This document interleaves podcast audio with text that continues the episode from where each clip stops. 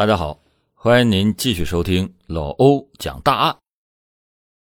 一九八七年十二月十三日的早上，山东省淄博市高清县的警方接到了木里乡常家坊村一位村民的报案，说啊他在下地干活的时候发现了一具女尸。接到报案以后，高清县警方迅速的向惠民地区公安部门进行了上报，之后地区县。两级的公安机关带领着刑侦技术人员迅速的出动，赶赴现场，展开了前期的勘查查访工作。警方到达现场以后，现场已经围满了看热闹的群众，受害人的亲属悲痛欲绝，泣不成声。警方经过询问得知，这名死者名叫卢秀英，二十三岁，未婚，是木里乡常家坊村人。生前是高清县食品厂的一名普通工人。通过尸检得知，卢秀英是被扼颈致机械性窒息死亡，双眼被挖，并且有被强奸的痕迹，死亡的时间不超过二十四小时。经过以上的分析，警方得出了初步的结论：这是一起恶性的强奸杀人案件。刑侦人员在现场，除了提取到犯罪分子留下的几枚足迹痕迹之外，再也没有发现任何其他有用的痕迹线索。警方在现场访问的时候，得到了一条线索：木里乡史家村周某和刘某在十二月十二日的晚上，开着农用三轮车走到常家坊村东两华里一座桥上的时候。碰见了常家坊村经常串村理发的史继生，正骑着自行车向北走。当周李二人行至到现场东侧的时候，碰见了卢秀英一个人推着自行车靠土路的北侧往西走。警方很快就找到了史继生，但是据他介绍说啊，他路经现场的时候没有发现卢秀英。只是在路边有两辆自行车，一辆新的，一辆旧的。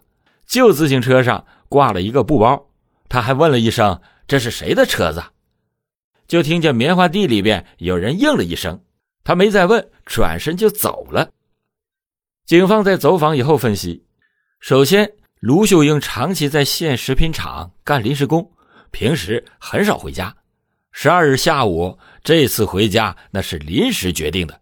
警方就据此排除了预谋强奸杀人的可能性。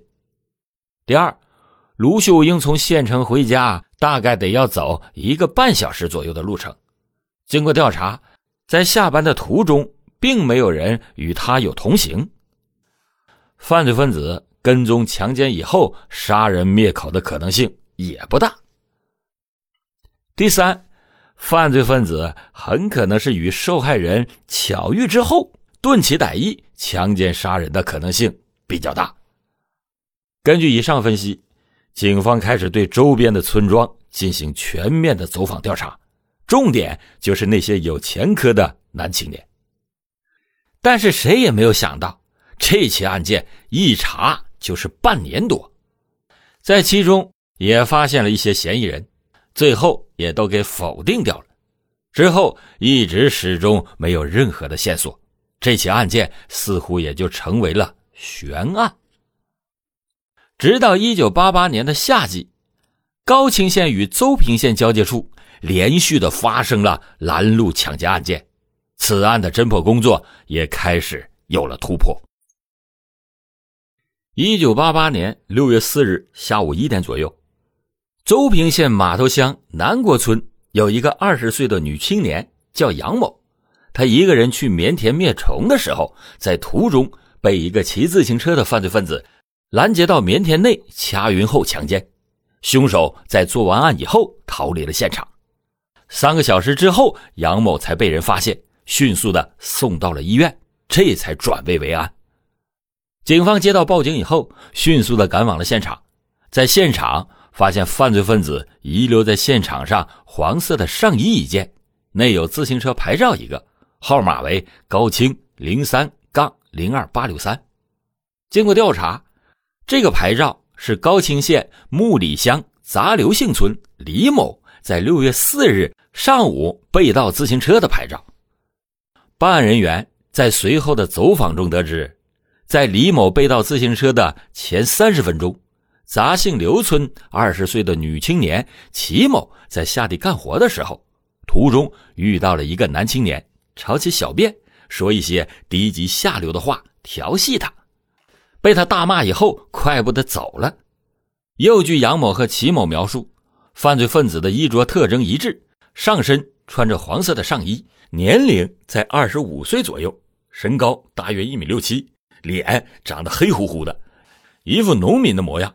面对着如此猖狂的犯罪分子，惠民地委的领导就指示地区的公安机关，一定要迅速的组织强有力的破案组，尽快的抓获犯罪分子，为民除害。这接到上级的指示以后。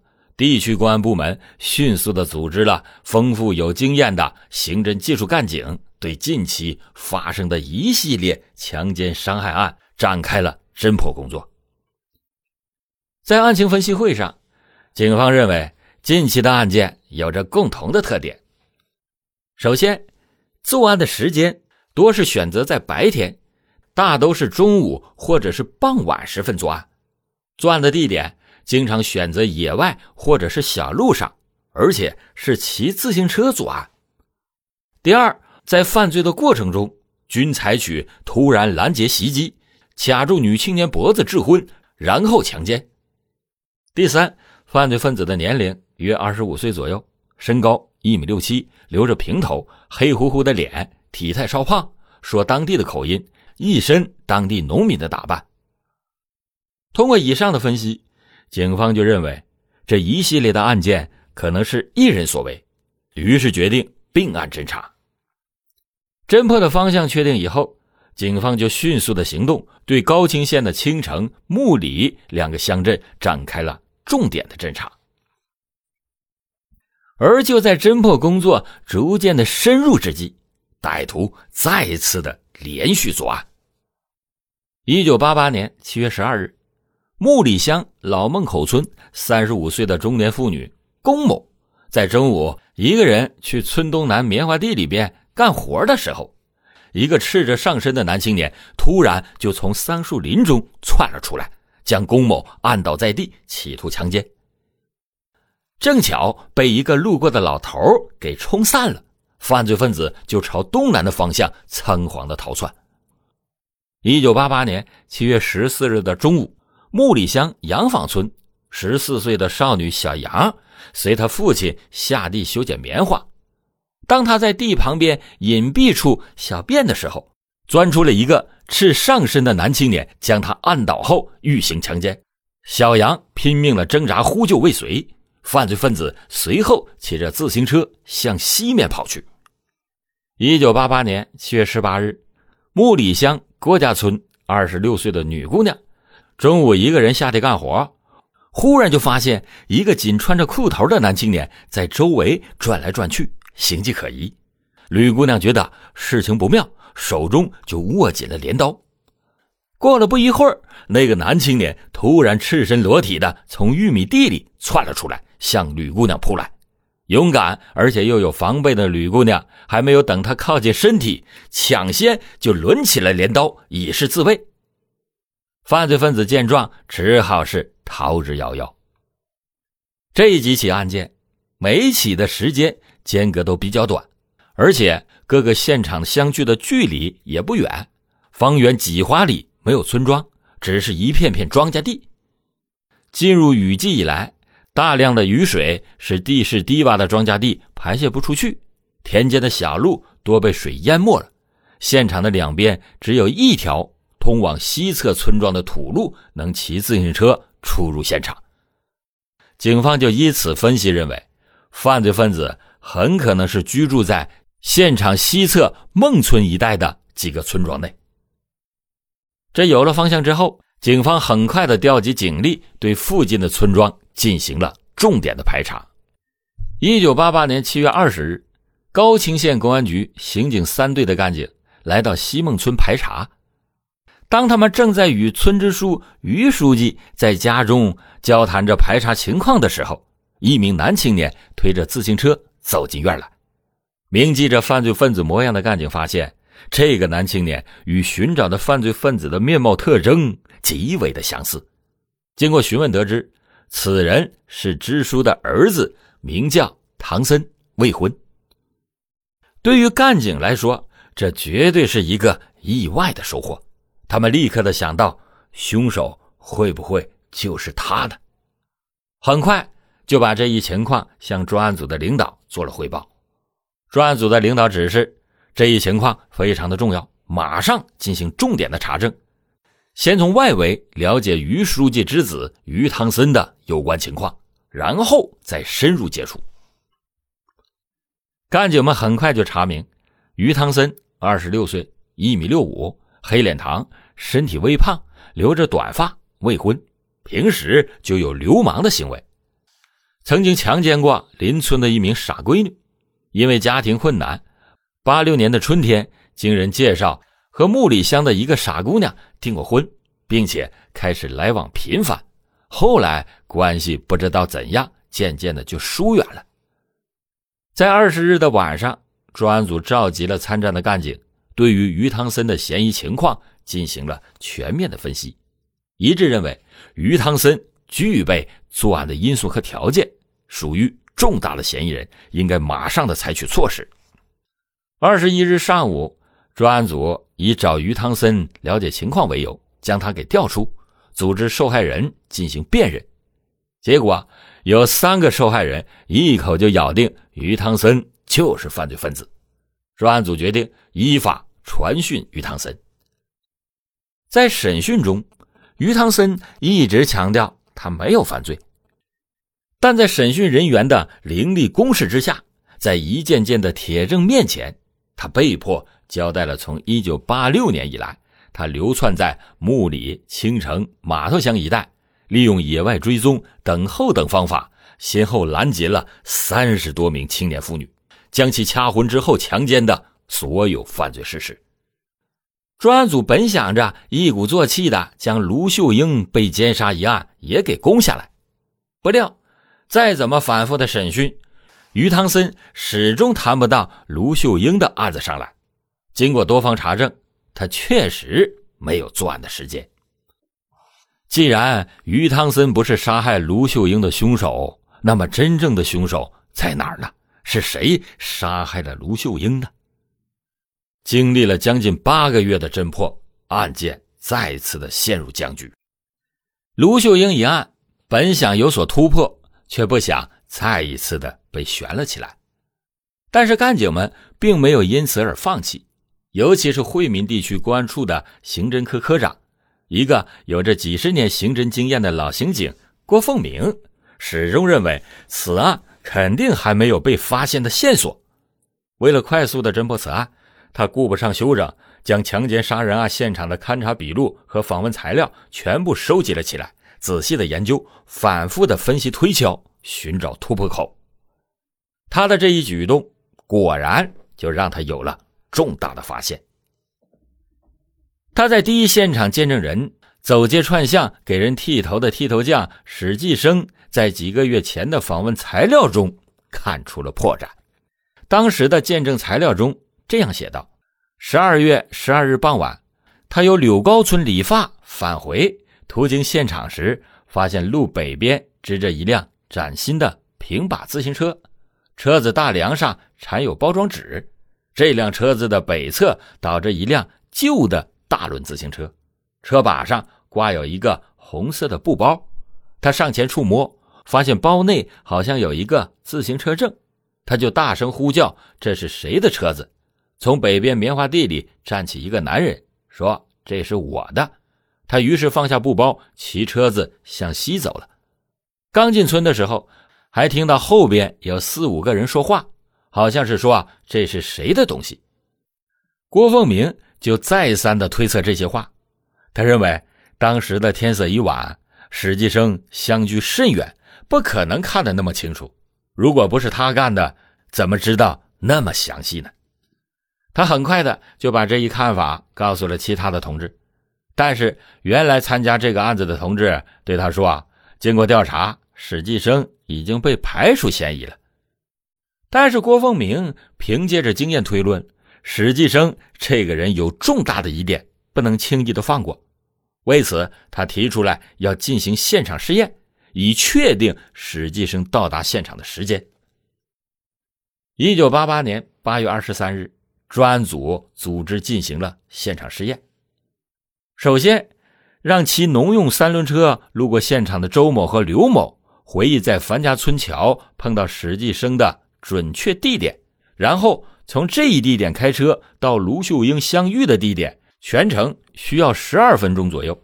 其次，从周某和刘某与史继生相遇的地点，骑自行车到达现场需要十三分钟四十五秒左右。所以，周刘二人与卢秀英相遇后一分四十五秒左右，史继生到达现场，卢秀英已经被害。有人在这样短的时间内作案，那是不可能的，所以可以断定史继生才有作案的时间和条件。一九八八年八月二十五日，专案组展开了案情分析会，在会上，大家一致认为史继生具备作案时间。第二，现场不该知道的情况，他都能讲得出来。路经现场，见到旧大自行车上面有一个圆筒布包。用手触摸里边好像还有个自行车证。第三，死者的家属证实，卢秀英将自行车证常常放在包内，此包被犯罪分子抢走，史继生有重大的嫌疑。除此之外，警方还把史继生的足迹与现场遗留的足迹进行了对比，经过鉴定，现场的足迹为史继生所留。九月十日。专案组决定秘密的逮捕史继生。到了下午，探明史继生外出理发行走的路线之后，干警们是兵分三路分头行动。在下午六点左右，第一战斗小组在乡间小路上发现了目标，很快将史继生擒获。在审讯中，史继生嬉皮笑脸，编造谎言说：“啊，俺们村的秀英出事的那天晚上，我从柳高理发回来。”走到樊家桥附近，有一辆农用三轮车朝我而过。我下了柏油路向西走，快要进村的时候，见路北边有两辆自行车，一辆立着，一辆倒地。他就这样嬉皮笑脸的交代着。但是审讯人员根本就不相信他的话。最终历经了五天的唇枪舌战，他被迫交代了奸杀卢秀英的犯罪事实。这个史继生是个串香理发的手艺人，脑瓜灵活，整天的走乡串线。一九八七年十二月十二日的晚上，他串香回来，当他拐上了通向村里的那条土路，走了没多远，就遇上了推着自行车行走的卢秀英。看到卢秀英前后左右没有什么人，当时便起了歹意。他下车和卢秀英搭讪了两句话以后，便往他的身边凑。当他闻到卢秀英身上的香水味以后，上去一下子就抱住了卢秀英，欲施暴行。卢秀英本能的就大叫了一声，开始挣扎。这时候把史继生给吓坏了。路南面三十米的地方就是范家村，向西边二百米那就是自己家的村庄。卢秀英这一嚷嚷，时间长了，两个村子的人听见以后，那可就坏事了。于是他一边双手掐住了卢秀英的脖子，一边往路北的棉花地里边拖，拖进棉花地五十多米，再松开手一摸，卢秀英已经没气了。他就把卢秀英的裤子给脱下去，奸污了余温尚存的尸体。奸尸以后，为了防止公安人员从卢秀英的眼中照出图像，就随手折了一根棉花柴，丧心病狂的向卢秀英那刚刚闭上的双眼。捅了进去。一切干完之后，他从卢秀英的车子上拿下了手提包，跌跌撞撞的回到了家。本来他认为里面有钱，可是没有想到只是一个自行车证。等到公安人员来走访的时候，他便编造了现场见证人的那一套谎言。史继生很快被判处了死刑。这场历时九个多月的奸杀案。终于画上了一个圆满的句号，好了，感谢您今天收听老欧讲大案。老欧讲大案，警示迷途者，唤醒梦中人。